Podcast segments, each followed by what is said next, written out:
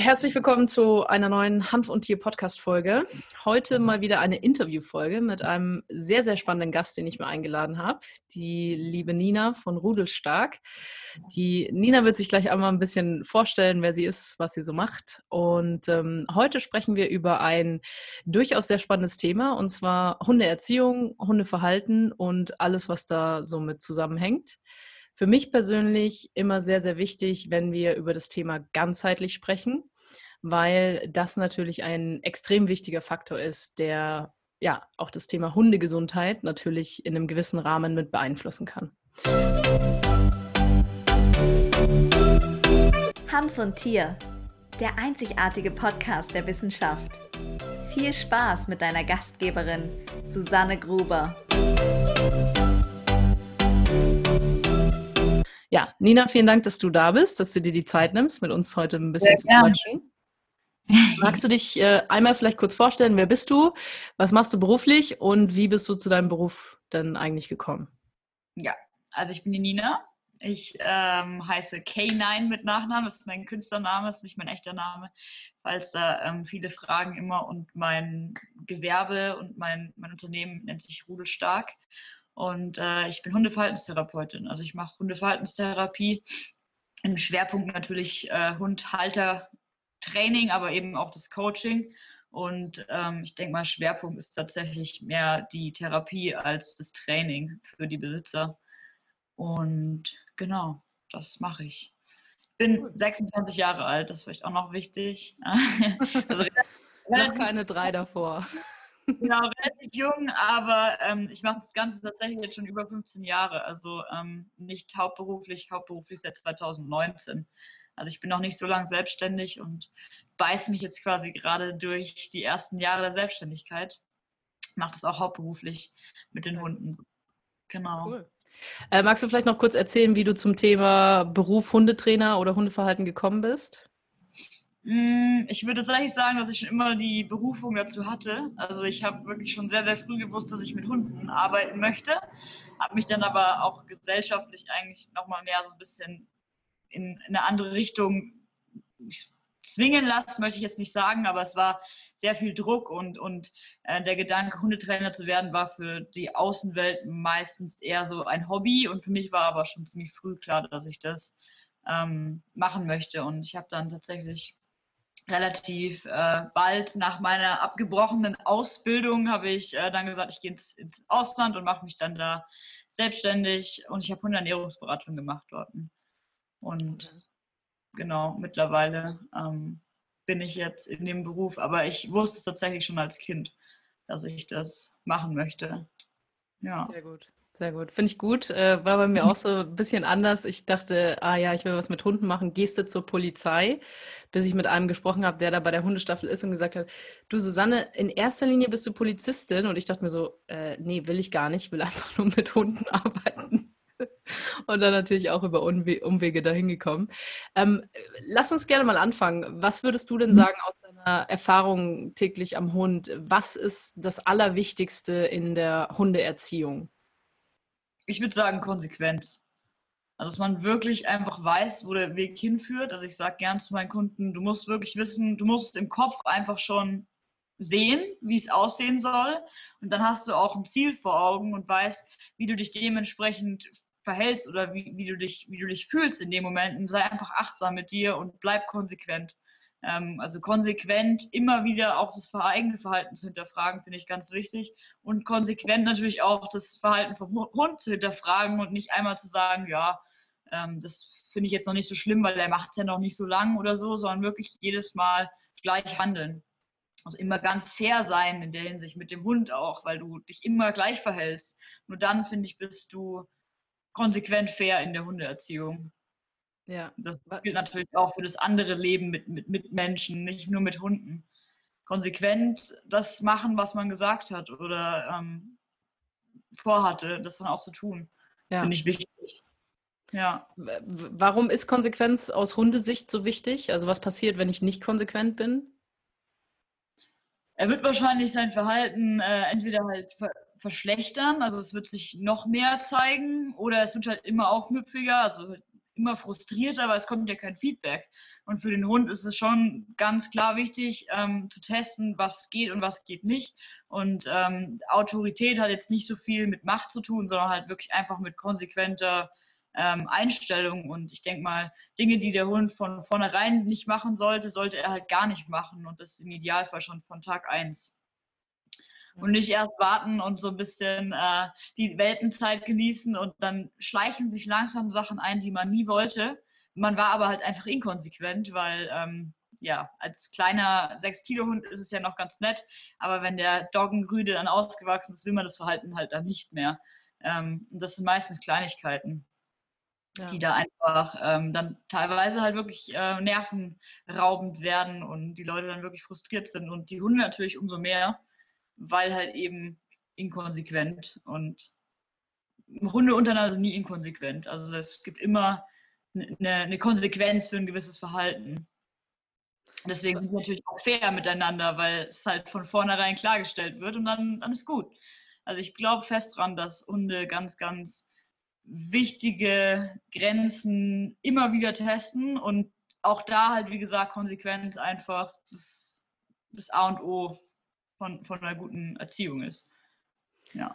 Könntest du, könntest du bestätigen, dass äh, quasi aus menschlicher Sicht äh, quasi das Problem mit Konsequenz unsere Emotionen sein können? Ähm, also im Sinne von, der Hund hat ja jetzt nicht so eine, nicht so eine Emotion mit, oh mein Gott, wie süß, das ist ein Welpe, da kann ich jetzt nicht, sondern es ist, das ist mein Stück Semmel, du willst es, dann stirbst du, wenn du dran willst. Ne? Also mhm. das ist so ganz klar eben im, im Verhalten. Ähm, würdest du sagen, da ist quasi bei uns so ein bisschen diese Emotionalität und ach, der süße Hund, dass, dass uns das manchmal hindert? Ja, definitiv. Also ich finde, es ist schon Typsache. Ähm, ich sag mal so, es gibt halt bei Hunden gewisse Gruppen an, an, an, an Führungspersönlichkeiten oder an Führungscharakteren und das siehst du schon recht früh im Welpenalter. Und so ist es eigentlich, denke ich mal, auch bei den Menschen. Also das ist jetzt mal so meine Forschung, Hund-Mensch-Forschung. Es gibt tatsächlich Menschen, denen fällt es einfach wahnsinnig schwer und die sind dann auch tatsächlich nicht für die Hundehaltung geeignet. Ähm, weil wenn Nein sagen halt extrem schwierig für dich ist als Person, dann wirst du es halt in der Hundeerziehung, genauso finde ich auch in der Kindererziehung, extrem schwer haben, weil du quasi eigentlich dich dauerhaft schlecht fühlst ähm, für, eine, für eine andere Kreatur, was gar nicht verstehen kann, worum es dir in den Momenten eigentlich geht und warum es dir schlecht geht. Und so entsteht dann Trennungsangst oder halt sehr, sehr nervöses, ähm, sehr, sehr nervöser Hund eigentlich auch, weil er halt nie wirklich weiß, Frauchen ist irgendwie nicht so ganz klar. Es ist nicht, nicht verständlich für die Hunde, ähm, weil sie halt instinktiv erstmal leben oder beziehungsweise handeln und, und dann erst emotional, wenn man so möchte. Kannst du es ein bisschen bestätigen? Ähm, also meine Erfahrung war immer so, wenn, wenn du halt am Hund anfängst zu arbeiten und dann angenommen eine gewisse Konsequenz kommt, äh, eine Klarheit kommt und es vorher gar nicht so war, dass der Hund erstmal völlig überdreht und eigentlich viel extremer reagiert, als man es vorher irgendwie erwartet hätte. So ein Stück weit als Auflehnung, was aus Trainersicht ein Anzeichen sein kann, wo man sagt, ah ja, okay, wir sind auf dem richtigen Weg. Ähm, aber mhm. aus Hundesicht natürlich so, äh, Ulrike hat jetzt hier 30 Jahre nichts mit mir gemacht und jetzt will die hier auf einmal die Führung übernehmen. Dem Braten traue ich nicht so. Kannst du es ein bisschen bestätigen? Oder? Bestes Beispiel ist, gestern äh, hatte ich ein Coaching mit einer jungen Doggenhündin. Die sehe ich jetzt schon seit, seitdem die Leute den Hund haben ähm, und es ist so ein typischer Notfallhund gewesen, der eigentlich aus einer emotionalen Handlung raus ähm, in die Familie gekommen ist. Und dieser Hund ist halt mittlerweile, ähm, hat schon die Größe von, also höher als ein Labrador, sage ich mal, schon so Schäferhundgröße. Und die ist jetzt sechs Monate alt. Und jetzt fängt sie halt an, Frauchen zu besteigen. Ähm, also das klassische Problem, wo jetzt viele sagen würden, oh, der ist dominant. Nee, es ist einfach Grenzen testen. Frauchen setzt sich äh, mit, ihrem, mit ihrer Eistüte auf den Gehsteig und der Hund kommt und erstens schnappt er nach dem Eis und zweitens besteigt er sie. Ähm, da ist halt jetzt die Frage, was macht man? Ignoriert man das? Nein. Ich würde sagen, auf jeden Fall korrigieren. Aber wie? Ne? Und, und in dem Moment merkst du auch einfach den Hund an, der ist in so einer Situation noch gar nicht, hat noch gar kein Feedback bekommen von dieser Person. Und wenn die Person dann Feedback gibt in dem Moment, akzeptiert der Hund es umso weniger ähm, und wird noch aufmüpfiger. Bestes Beispiel war, wie gesagt, gestern.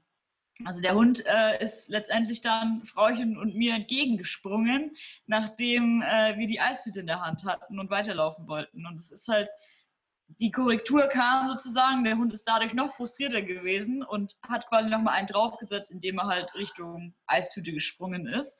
Ähm, und ich denke schon, dass man das ähm, bestätigen kann. So aus dem, was ich so erlebt habe in den Erfahrungen mit Hunden, sind die teilweise dann schon trotzig. Das ist, glaube ich, das gute Wort dafür ist, glaube ich, trotzig. Ja. Also, wie, du korrigierst mich jetzt. es, mag, es mag ja eigentlich keiner so gerne, oder? Also ich mag das auch nicht, wenn mich einer korrigiert, weil ich ein Wort falsch gesagt habe oder weil, weiß ich nicht, weil ich einen Meter zu weit rechts stand. Ne? Also es ist ja erstmal unangenehm und ein Feedback, wo man sagt, äh, okay, damit muss ich ja. jetzt erstmal umgehen. Aber natürlich ist die Konsequenz, wenn man es nicht macht, dass man halt äh, quasi dann mit dem Herrscherhund zu Hause lebt und der Hund halt macht, was er will. Was ja aus Hundesicht ähm, auch nicht immer gut ist. Also es gibt ja, meiner Erfahrung nach gibt es Hunde, die durchaus eine gewisse Führungs-, einen gewissen Führungscharakter haben, die da auch gut mit zurechtkommen, die auch dann sehr, sehr schwierig vielleicht irgendwo sich einfinden können. Aber es gibt ja, ich würde jetzt sagen, wahrscheinlich 70 bis 80 Prozent der Hunde, die es halt aus ihrer Sicht machen müssen, weil die mhm. Menschen eben keine Führung geben und weil keine äh, Konsequenz, keine Eindeutigkeit da ist, die aber dann eigentlich total entspannt sind und sagen, oh Gott, endlich nimmt jemand diese Führung von mir, weil ich will es gar nicht machen. Ja. ja. ja. Ähm, andere Frage, was würdest du denn sagen, was sind so die häufigsten äh, Probleme, die Hundehalter haben? Also mhm. Denkprozesse oder eben irgendwo, ja, verschiedenes, wo man vielleicht auch so falsche, äh, falsche Vorstellungen hat. Was ist da deiner Erfahrung nach das größte Problem? Ich würde sagen, tatsächlich Ungeduld. Also ähm, hauptsächlich sich einfach, die meisten konzentrieren sich viel mehr auf das Problem als auf die Lösung. Wenn sie sich mehr auf die Lösung konzentrieren würden, gäbe es eigentlich gar kein wirkliches Problem. Ähm, und tatsächlich Ungeduld. Also wenn man dann arbeitet, ist es im Idealfall nach zwei Stunden schon gut. Ähm, bei mir ist es tatsächlich meistens so, dass es nach zwei Stunden schon so weit einfach so von, von, der Erkenntnis oder von, von dem Wissen, einfach vom Wissensstand, ist es dann schon so weit gefestigt, dass ich sagen kann, gut, ähm, jetzt baut man längere Phasen ein, aber hauptsächlich Ungeduld. Also im Idealfall sollte natürlich nach, einer, nach einem Hundecoaching das alles schon so laufen, dass man es auch alleine kann.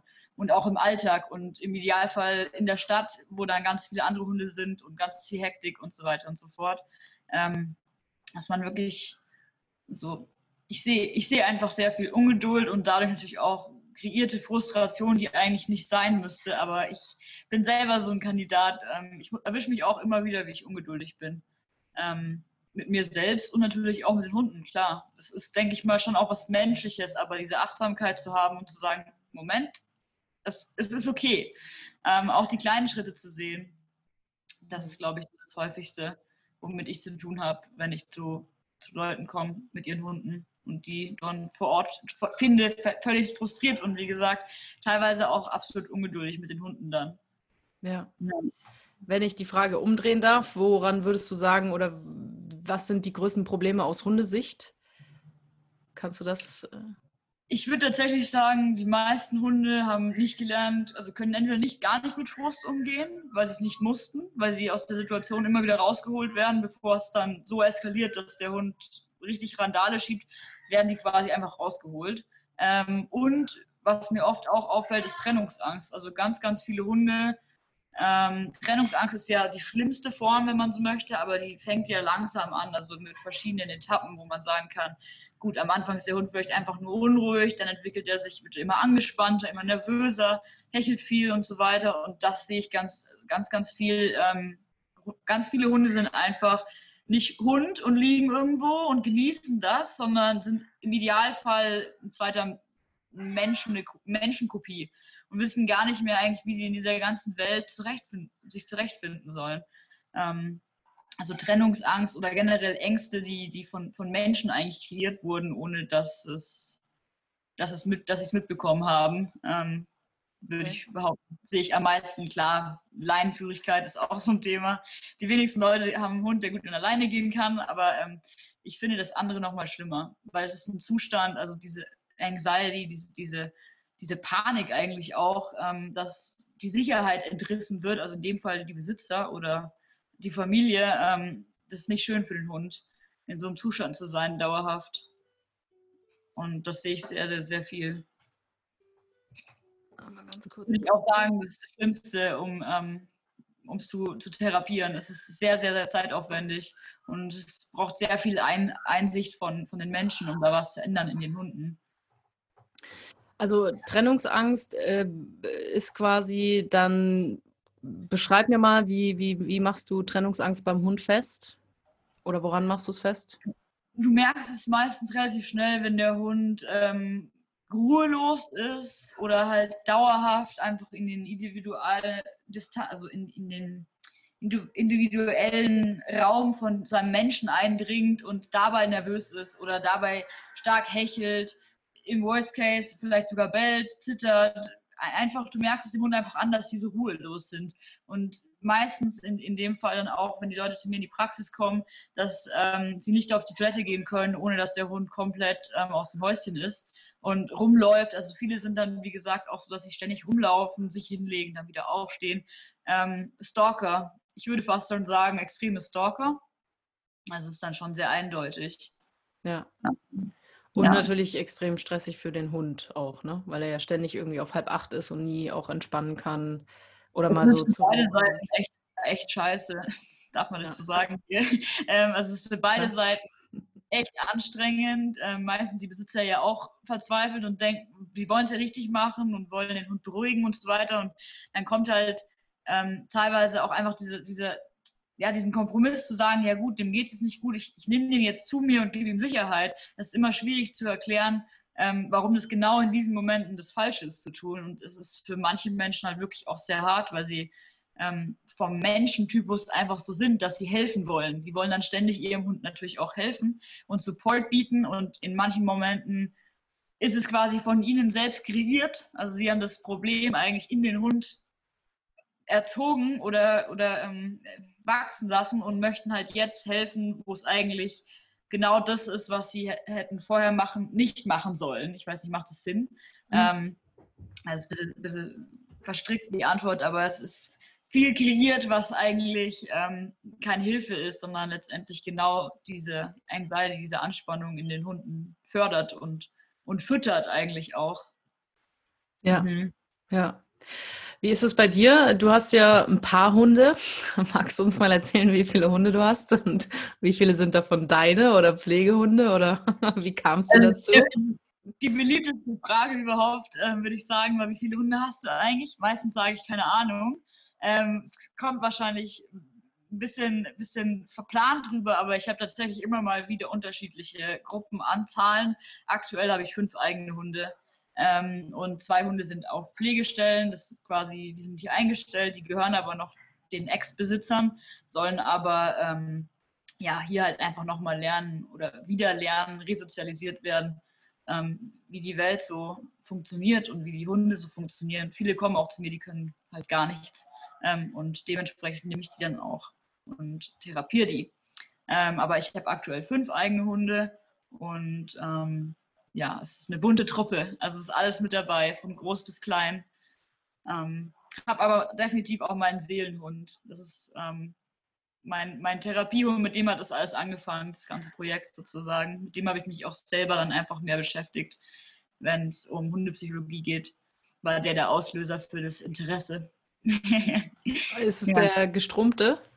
Das ist der Liam, genau. Ähm, das ist mein mein achtjähriger ungarischer Tierschutzhund, der kommt auch aus einer Tötungsstation und war ganz in einem ganz, ganz miserablen Zustand. Also auch sehr emotional die Geschichte, aber trotzdem hat er mir eigentlich so das Türchen geöffnet zu der anderen Welt, sage ich jetzt mal einfach, ähm, weil ich einfach die Psyche mehr hinterfragt habe und ich wollte einfach mehr als dieses typische Hundeschul, ähm, Training, ähm, wo man halt, wo es eigentlich viel mehr darum geht, primär körperlich den Hund ähm, auszulassen und zu trainieren. Aber mir war eigentlich immer mehr wichtig, wo, ist, wo steht der Hund denn mental? Also wie ist er psychisch so drauf? Ähm, weil man kann es ja von sich selber auch, auch sagen, wenn es einem psychisch nicht so gut geht, ist man natürlich körperlich auch nicht unbedingt in, in, in der Lage, Höchstleistungen zu bringen. Und ähm, ja, es spielt alles, finde ich, zusammen. Das hat mir teilweise so ein bisschen gefehlt mit unserem ersten Familienhund. Konnte ich die Erfahrung nicht so intensiv machen wie eben mit, mit Liam. Ja. ja und dann ging es tatsächlich so weiter. Also ich habe dann relativ, relativ schnell aufgestockt ähm, mit Hunden. Ja. Ich glaube ehrlich gesagt, dass man den ersten eigenen Hund auch immer so ein bisschen extra versaut. Ne? Also selbst wenn man die besten Absichten hat, das ist halt so ein Erfahrungswert, wenn ich mir jetzt Kiri anschaue. Ja, ne? also da darf man auch keinem erzählen, dass ich lange selbstständig als Hundetrainerin gearbeitet habe, weil der, weil der Hund hat einfach viel genossen, nur keine Erziehung. Und wir ja. haben ja schon mal darüber gesprochen, als wir telefoniert haben, die ist wirklich auch so, ähm, wo jeder Hund normalerweise sagt, okay, dreimal erzählt, von mir ist 50 Mal erzählt, ich verstehe, was du von mir willst. Die macht es immer einmal häufiger, bis du wirklich am Punkt bist, wo du sagst, das kann doch gar nicht sein. Ne? Äh, wir kommen gut miteinander aus, also sehr, sehr entspannt. Äh, die, die fällt nicht weiter auf.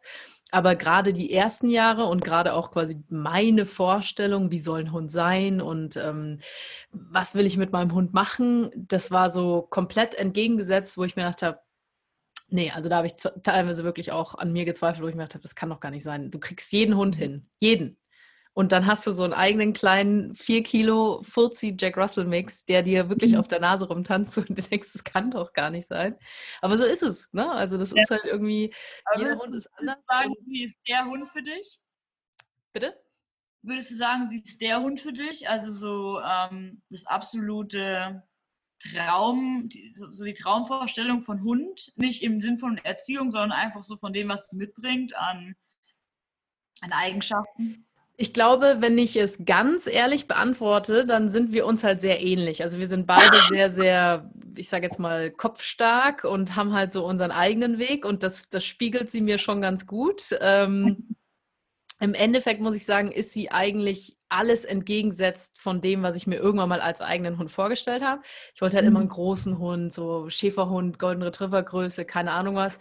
Und dann, ja, wie das halt so ist, fährt man halt einen Hund angucken, sieht den Hund, ist emotional im Milcheinschussmodus äh, angekommen und denkt sich so, ah, ja, okay. Ähm, also sie ist ehrlich gesagt nicht das, was ich mir vorgestellt habe, aber okay. wir haben über die Jahre gelernt, wunderbar miteinander auszukommen. Mhm. Und ähm, das ist eine, eine sehr, sehr gute Beziehung, die wir haben aber auch eine sehr unabhängige Beziehung. Also ähm, ich habe dir vorhin erzählt, ich, wo ich den Hund nach England gefahren habe, der Hund ist dann halt hier vier Tage mit Leuten gewesen, die sie nicht wirklich kennt, was halt mhm. total problemfrei war. Also es war so, okay, du fährst, super. Äh, und wenn ich, als ich wiedergekommen bin, war so, ach ja, okay, warte mal, dich kenne ich, hm, ja, schon mal gesehen. So, ne? Also das, äh, eine gute Freundin von mir, die hat eine Dogge, die stirbt, wenn sie quasi geht. Ja, also das ist so, mhm. oh mein Gott, du verlässt mich. Also da sind wir wieder ein bisschen beim Thema Trennungsangst. Ähm, oder halt, das ist eine ganz andere Bindung als bei uns jetzt sicher. Ja. Was, aber ich würde es nicht sagen, dass wir gar keine Bindung oder so haben. Es ist halt irgendwie eine sehr unabhängige Bindung, die, mhm. glaube ich, auch wir beide gut finden. So, ja. ja. ja das ist, äh, also es ist halt, ich finde, es ist total Typsache. Das ist eigentlich ähnlich wie mit menschlichen Beziehungen.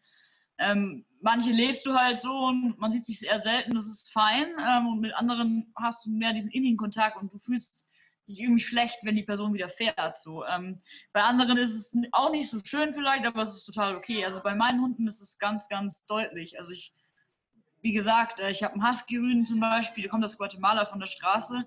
Ähm, bei dem ist auch, also der wird bei jedem mitgehen, wenn es da irgendwie Spaß macht und, und vielleicht noch was zum Essen gibt, dann ist der im Kofferraum und fährt. Also der dreht sich nicht nochmal um, der mhm. überlegt gar nicht. Ähm, wo er hingehört, sage ich jetzt mal so blöd. Wenn er dann wieder hier abgesetzt wird nach zwei Wochen, dann kommt er wieder rein und legt sich wieder in sein Bett und dann ist wieder gut.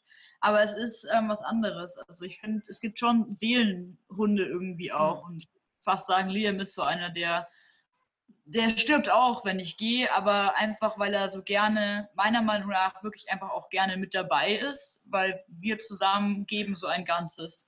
Mhm. Bilde ich mir ein. Ähm, das ist immer so der Gedanke von der mit dem Wolf tanzt irgendwie, gell? So, aber ähm, ja, vielleicht ist es auch nur Einbildung, aber ich habe das Gefühl, dass er am liebsten bei mir ist. Wenn es irgendwie ja. geht, dann ist er am liebsten mit mir. Ähm, und das zeigt sich halt in verschiedensten Kategorien. Also manchmal auch einfach nur, wenn ihn jemand anders an der Leine führt, dass er am liebsten sich halt bei mir hinten einreiht und nicht bei der Person zum Beispiel. Ähm, klar, einerseits Gewöhnung, andererseits denkt man sich als Mensch, ah, der mag mich. der mag mich ja. so sehr und ich mag ihn. Ja. ja. Nee, ich glaube schon, dass es das gibt. Also ich glaube, das ist natürlich, wie du es vorhin beschrieben hast, wie mit uns Menschen. Es gibt halt, glaube ich, einfach sehr besondere Beziehungen, auch mit Tieren. Ähm, und äh, natürlich auch sehr unterschiedliche Beziehungen. Ne? Und das ist ja, das eine ist nicht besser als das andere. Also, denk, wie du gesagt hast, das ist immer sehr typabhängig. Ähm, generell finde ich das halt sehr spannend, wirklich auch zu gucken, was man sich immer so aussucht. Also, weil ich finde, es ist schon immer irgendwie so ein, ähm, also nicht immer, aber oftmals ist es schon so wie so ein Spiegel der Person. Entweder mhm. im Gegenteil oder halt, dass es total gleich ist und du denkst, so, das kann doch gar nicht sein. Ne? Also mhm. das, ähm, man, man, muss dazu sagen, ich glaube, dass Hunde natürlich auch wahnsinnig sensibel sind. Ne? Also die sind ja viel, viel besser darin geschult, uns mit Körpersprache und allem quasi ständig zu beobachten und auf die kleinsten Reaktionen von Stimmung und Körpersprache letzten Endes einzugehen. Und äh, ich glaube, das haben wir Menschen einfach stellenweise sehr verlernt, da so sensibel mit sowas mhm. umzugehen. Ne? Mhm. Ja. Definitiv, ja. Ich meine, es ist schon auch Hundetyp oder Menschentyp Sache. Ich meine, vieles wird Loki, das beste Beispiel eben der Husky, von dem ich erzählt habe gerade, ähm, den interessiert es einfach nicht. Also mit dem kann man auch fünfmal sagen, jetzt leg ich doch bitte auf dein Bett. Beim Liam ist es halt jetzt zum Beispiel schon wieder eher so, ähm, dass ich halt zweimal sage, leg dich hin. Beim dritten Mal merkt er schon, dass es dann wirklich, also dass ich dann wirklich schon an meine Grenze komme, wo ich sage, du legst dich jetzt dahin und dann ist gut. Also es ist dann, ähm, ich finde, man kann wirklich von Sturheit ausgehen, wenn der Hund das Kommando kennt und er weiß, was, was er zu tun hat und er macht es halt dann nicht. Ähm, und ich finde sture Hunde sehr anstrengend. Also ich finde, ich habe ich, ich hab einen, leichtere, ähm, einen leichteren Alltag mit Hunden, die sagen, ja, okay, ich mach's für dich. Ne? Und ähm, Hunde, die halt nicht so sind, die halt ein bisschen mehr so leck mich am Arsch ähm, sind, glaube ich, machen dann auch Leuten Probleme, die sehr emotional sind und sehr, sehr, sehr fein und sehr sensibel, die immer das Beste wollen für alle und so. Die kommen dann mit so, man nennt sie ja so liebevoll auch A-Loch-Hunde, ähm, die kommen damit halt dann gar nicht klar. Weil sie es halt sehr persönlich nehmen dann auch, ne? wenn der Hund dann irgendwo anders mitgeht und bei jemand anderem einfach ins Auto springt, ohne sich umzudrehen, dann sehen die das wirklich als, ähm, ja, als, als Beziehungsende und Vertrauensmissbrauch der anderen Art. Ja. Ähm, habe ich auch, habe ich auch schon in Coachings erlebt, dass Leute gesagt haben, wir wissen nicht, ob der Hund überhaupt ähm, ja, für uns gemacht ist oder ob der wirklich hier sein sollte, weil wir, wir nicht das Gefühl haben, dass er uns braucht. Ja.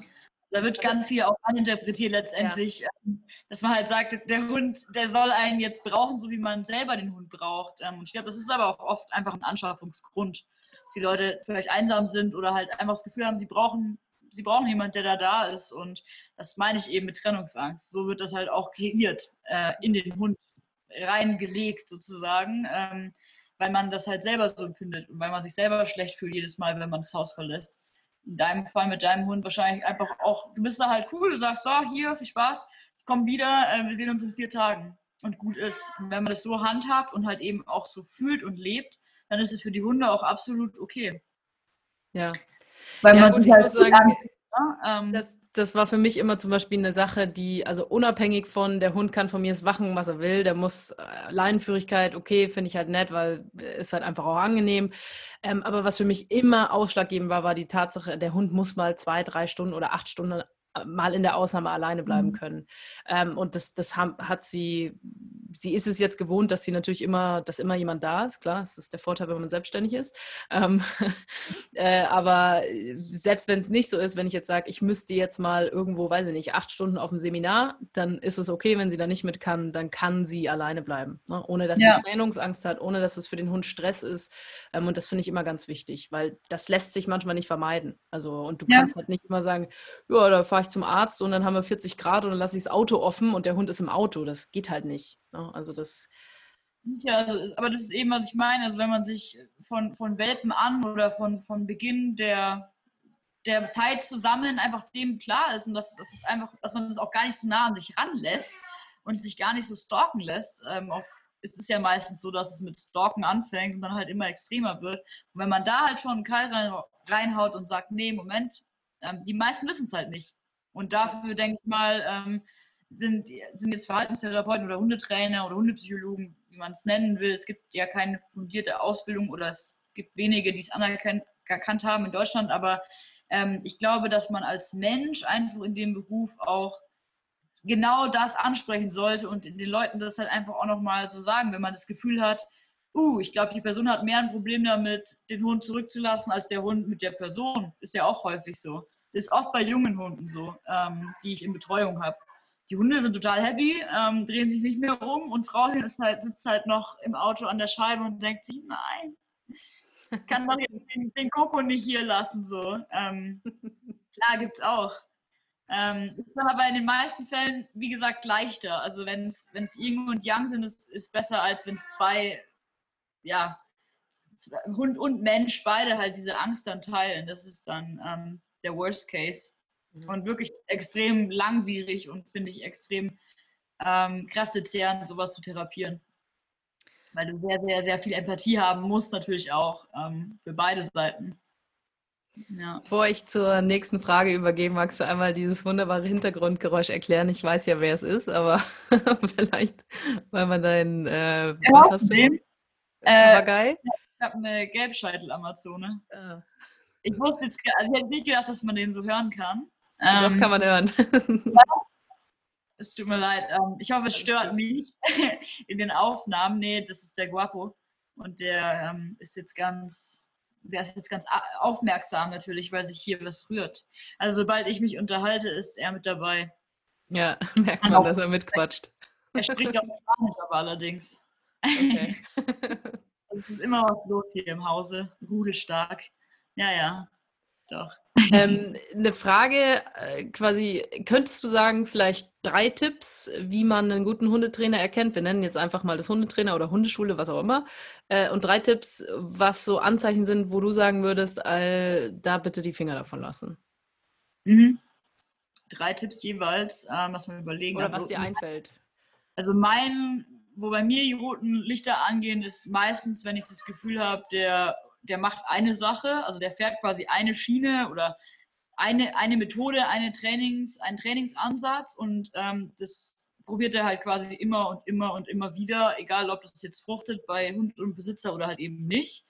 Ähm, das zweite würde ich behaupten, ist so für mich persönlich so, so reine Aufregung kreieren, also als, als Hundetrainer, wenn du halt eigentlich nur darauf Wert legst, dass es jetzt für die Person sehr witzig ist, ähm, ich finde, man kommt da nicht wahnsinnig weit. Also wenn es in der reinen Motivation stattfindet von, von, vom Hund, ähm, dockt man relativ schnell an. Ich, das ist auch so ein Warnzeichen. Also wenn es nur Halligalli und witzig, fully positive nennt man das dann, also rein positives Training funktioniert, finde ich gar nicht und ähm, ist für mich einfach ein No-Go, weil ich, es wäre schön, wenn es funktionieren würde, ähm, wenn man es rausstreicheln könnte. Bei, bei, bei manchen Sachen kann man das, aber bei vielen halt eben nicht und ich finde, man sollte da auch realistisch sein.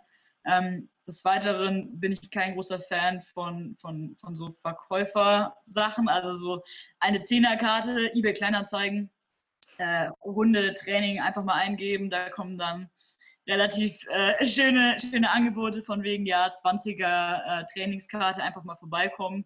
Erste Stunde ist umsonst oder so, wo ich mir denke, weiß ich jetzt nicht, also ich muss jetzt keine 20 Karten verkaufen oder 20 Stunden verkaufen, wenn ich gar nicht weiß, wer kommt denn da? Also bei manchen Leuten geht es ja auch einfach nur um den Austausch, um das Gespräch und sie wollen halt gehört werden und da reichen manchmal schon ein paar Tipps und dann wird es wesentlich besser. Also im, im Idealfall wirklich darauf achten, dass der Hundetrainer oder die, die Person, die man da kontaktiert, die professionelle ähm, Hilfe sein soll, die auch wirklich A, spontan ist, B, flexibel und halt verschiedene Philosophien auch einfach verfolgt und sich einfach auch mit einem zusammen quasi so ausprobiert und das perfekte Trainings, ähm, Trainingsprogramm letztendlich dann individuell gestaltet. Ich denke mal, das ist das Wichtigste ähm, für mich so, wenn ich Kollegen in, in, in ganz Deutschland oder halt auch in Europa oder auch in den USA sehe, ist es mir immer wichtig, dass ich A, die Person sympathisch finde, ähm, B, mich so einigermaßen auch mit ihrer Energie oder ihrer Ausstrahlung ähm, wohlfühle, finde ich auch gut.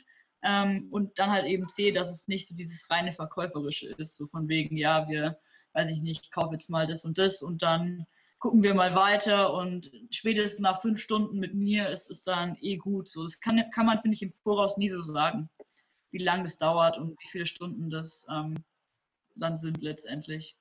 Ja, also Individualität ist äh, quasi ganz entscheidend, dass du halt sagst, auf den Hund, auf den Halter angepasst, muss der Trainer eingehen können. Klar, sympathisch ist, glaube ich, ein bisschen selbstredend, weil wenn ich jemanden unsympathisch finde, dann ist es wahrscheinlich sehr schwierig, da äh, zehn Stunden miteinander Zeit zu verbringen. Und ja. ähm, Ich hätte noch eine Frage an dich äh, mhm. abschließend. Ich finde es immer sehr, sehr spannend, meine Interviewgäste. Also erstmal sehr, sehr spannend äh, unser Gespräch. Äh, und mich würde interessieren, hast du bei deinen Hunden schon mal CBD ausprobiert? Und ähm, wenn ja, wofür hast du es gegeben? Und äh, wie war deine Erfahrung? Also wirklich ganz ehrlich, kein beschönigendes, ah, ich bin bei der Susanne im Podcast-Geschichte, äh, mhm. sondern einfach, wie war das für dich?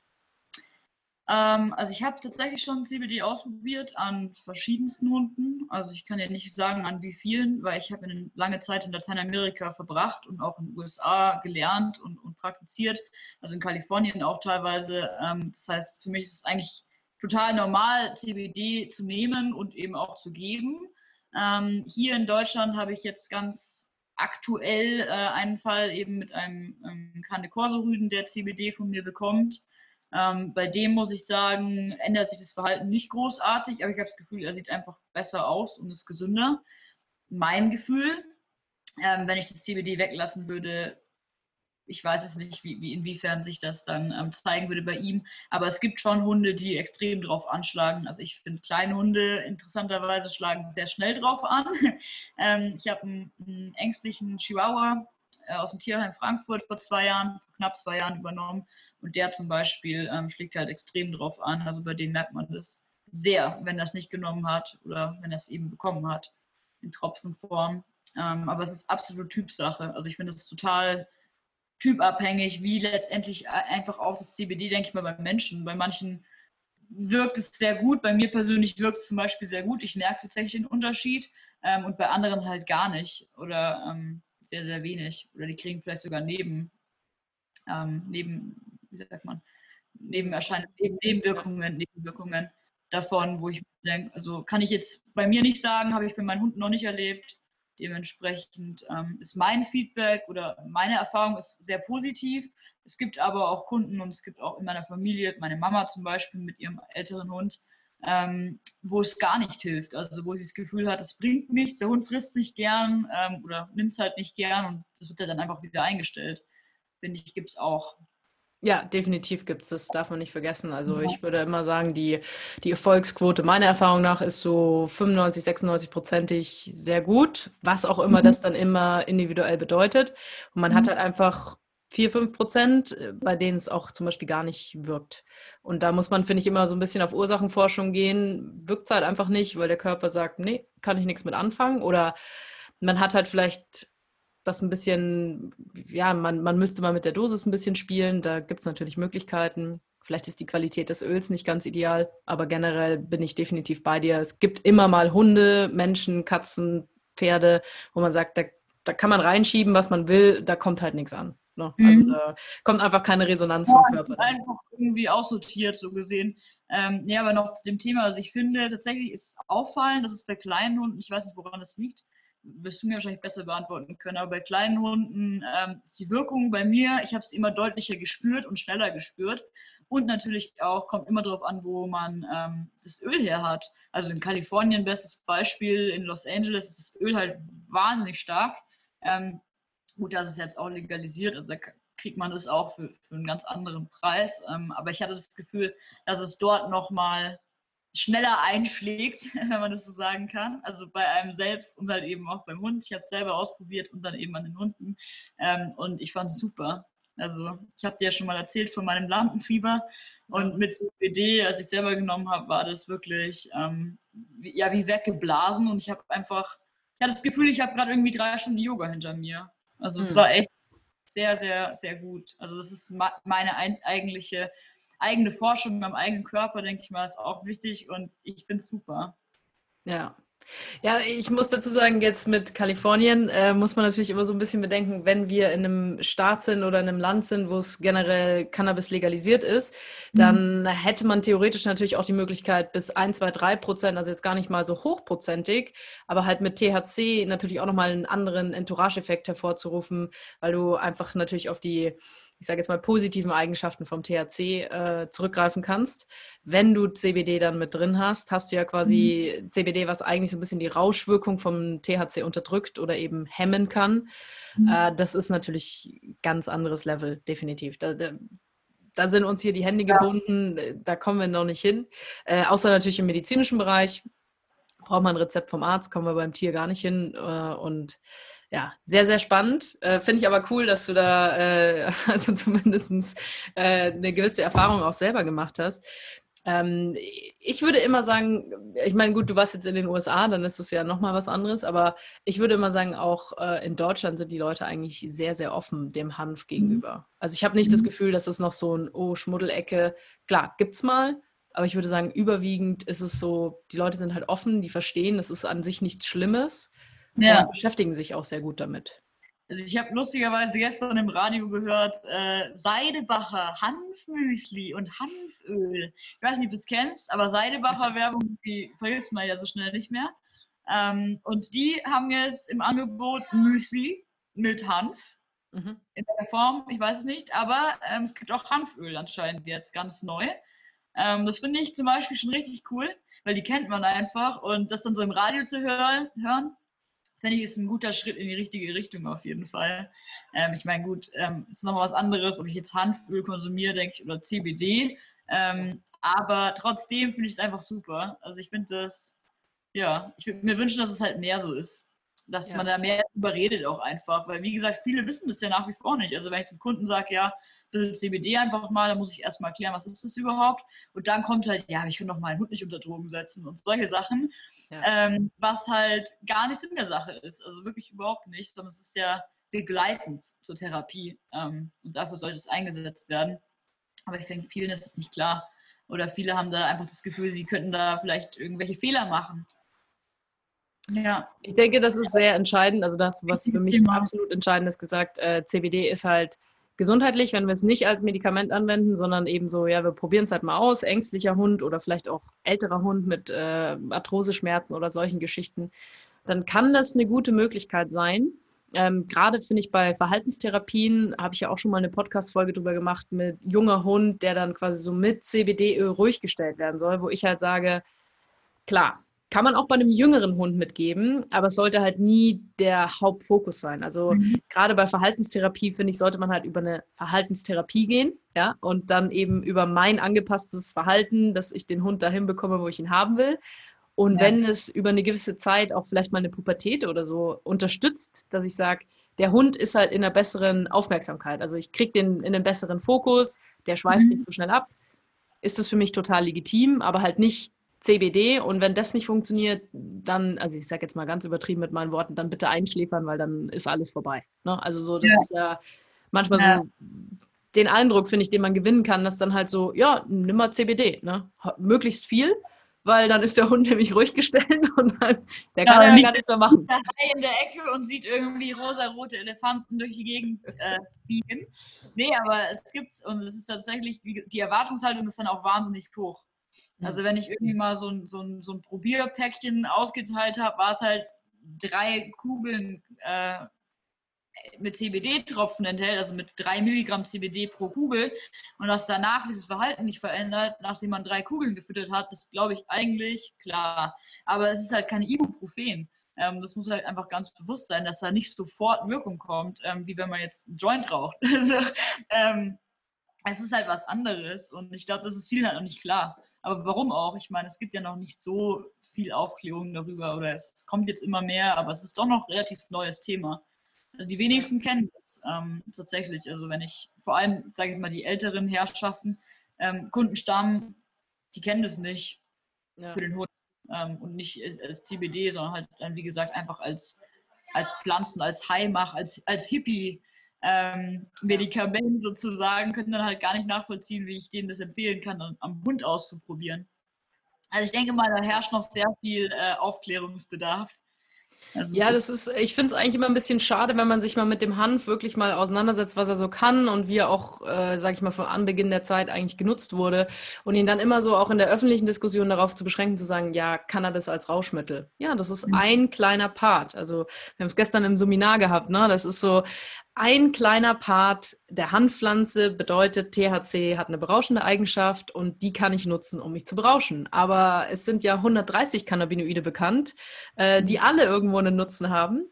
Ähm, und nur dieses eine ist quasi berauschend und wird halt, deswegen wird der Hanf immer so in, in diese Ecke geschoben. Und wenn du dir überlegst, dass du quasi, du kannst ja alles damit machen. Du kannst Papier herstellen, äh, hochwertige Kleidung kannst du machen. Wir könnten, ich sage immer, wir könnten eigentlich die Welt mit dem Hanf retten. Ähm, äh, und wir werden weit davon entfernt, dass wir irgendwie Monokultur Hanf plötzlich anbauen. Aber ja. äh, es ist halt ähm, überall natürlich oder in den Bereichen wie jetzt zum Beispiel äh, Erdöl ja, oder eben Plastikindustrie, es ist halt schwierig, dann auch eine Veränderung herbeizuführen, wenn halt nicht einer mal anfängt und sagt, ja, ich bin bereit dazu, ein Cent mehr pro Plastiktüte zu bezahlen und ja. das an meine Kunden weiterzugeben. Und ähm, da sind wir halt, also ich denke, der Hanf ist halt schon auch irgendwie interessant in dieser politischen Diskussion über Klimawandel und solche Sachen, wo wir irgendwie Alternativen brauchen. Wir brauchen halt Alternativen, damit es langfristig uns und den nachfolgenden Generationen möglichst gut geht. Und ähm, da macht es halt nicht so viel Sinn, immer zu sagen, ach, Klimawandel, das ist ja hier, ne? die nächsten 300 Jahre sind wir da noch safe. Sind wir halt nicht. Äh, passiert auch schon viel, gar keine Frage. Aber das sind zum Beispiel für mich die Themen, die in der Öffentlichkeit noch viel stärker irgendwie auch wieder wahrgenommen werden dürfen. Weil es mhm. ist, wie gesagt, so dieses Cannabis als Rauschmittel, das ist ein mini kleiner Bruchteil.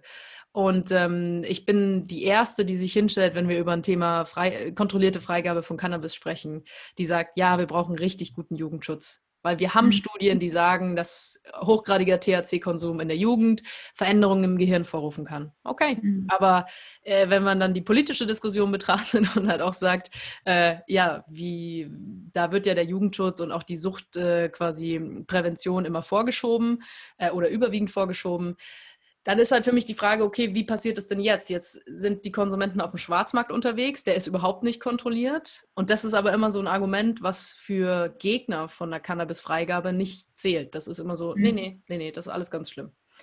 Ähm, so, jetzt sind wir ganz schön vom Hund weggekommen zur Cannabis-Legalisierung.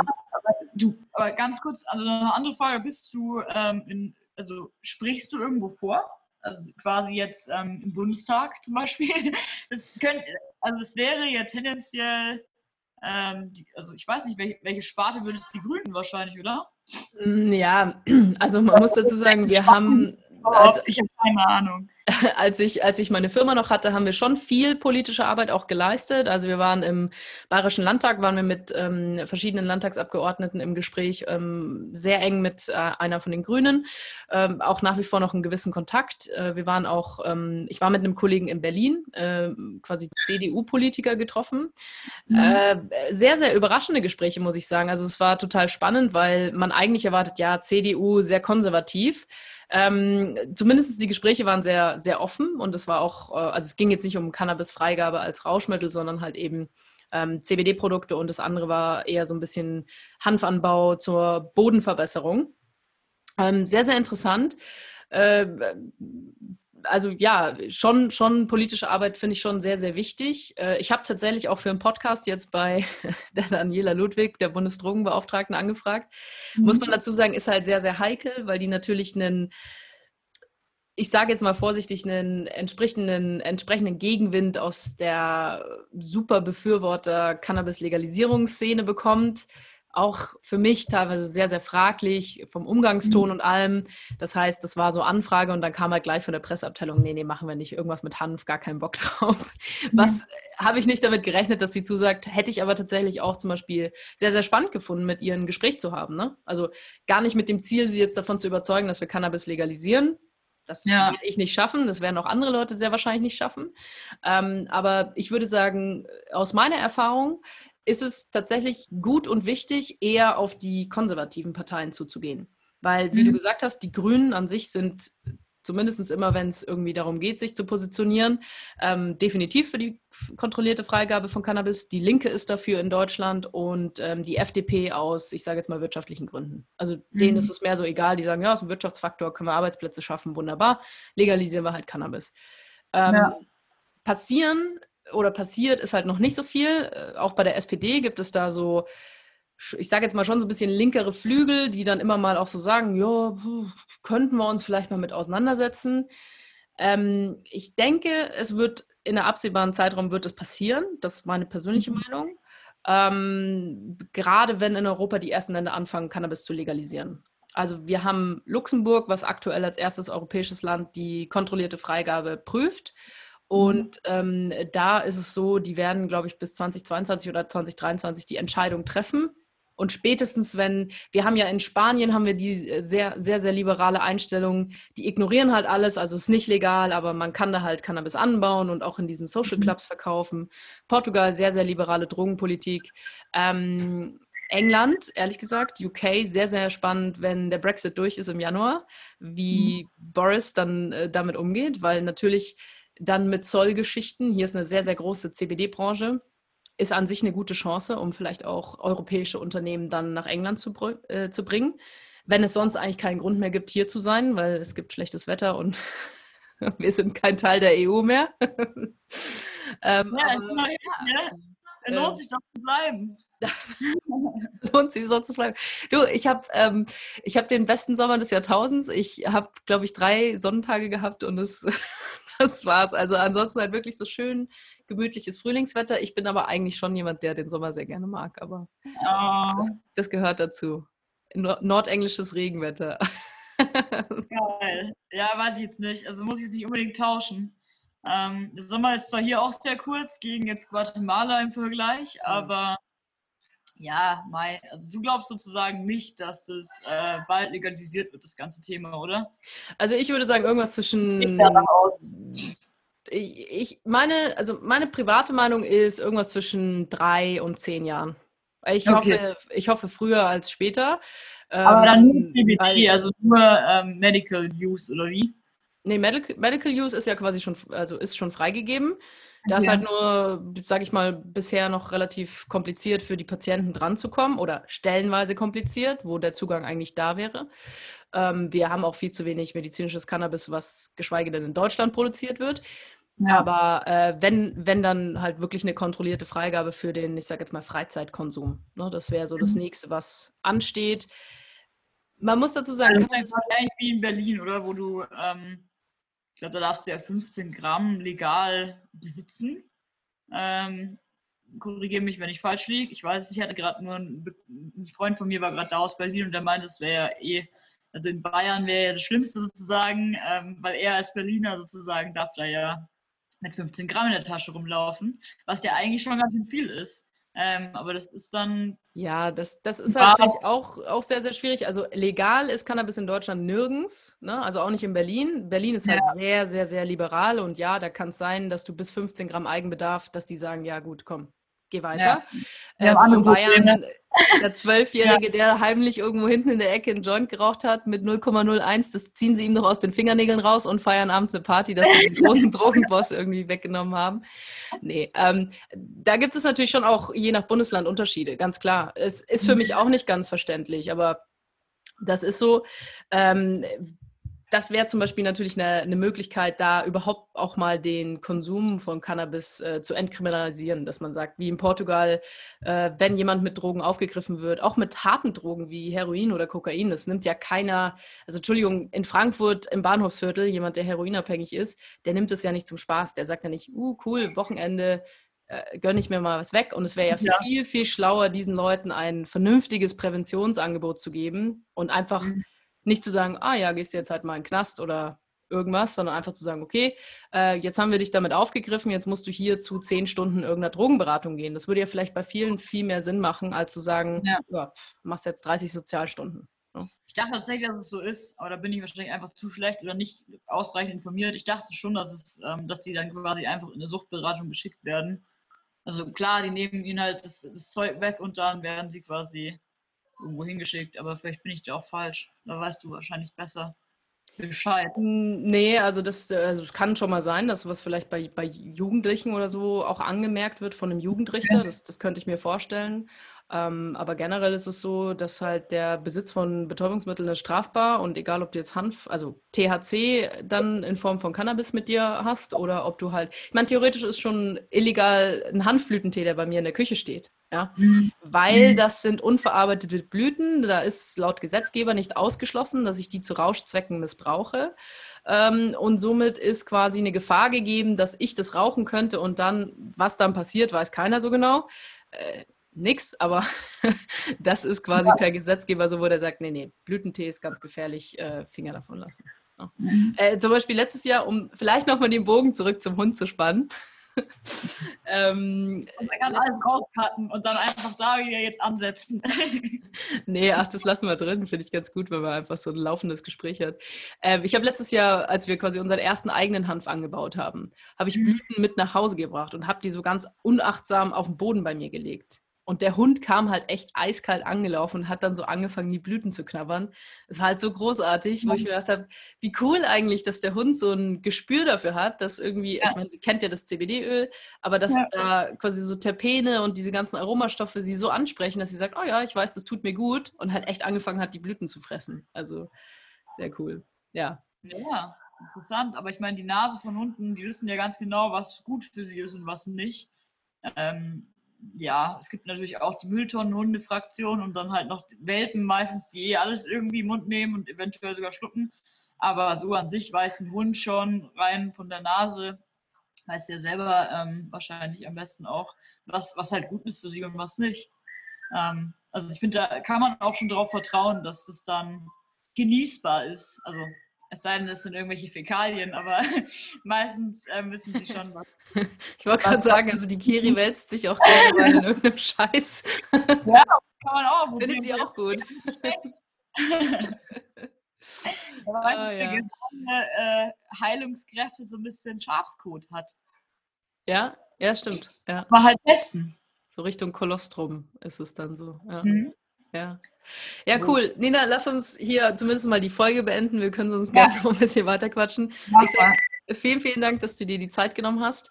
Ähm, ja, ich mache einmal kurz so mein Outro. Also für alle, die sich jetzt die Folge entweder bei Spotify oder bei Apple Podcasts angehört haben, vielen, vielen Dank. Wenn du Fragen an die Nina hast, wenn du aus dem Münchner Allgäu-Raum kommst und sagst, hey, ich würde die Nina gerne mal buchen als Hundetrainer, äh, unten in der Infobox findest du all die Kontaktdetails, Instagram, ihre Webseite, wo du sie dir mal angucken kannst. Ähm, ich würde empfehlen, ihr auf jeden Fall bei Instagram zu folgen, weil das ist immer sehr, sehr spannend zu sehen, wie sie mit den Hunden arbeitet.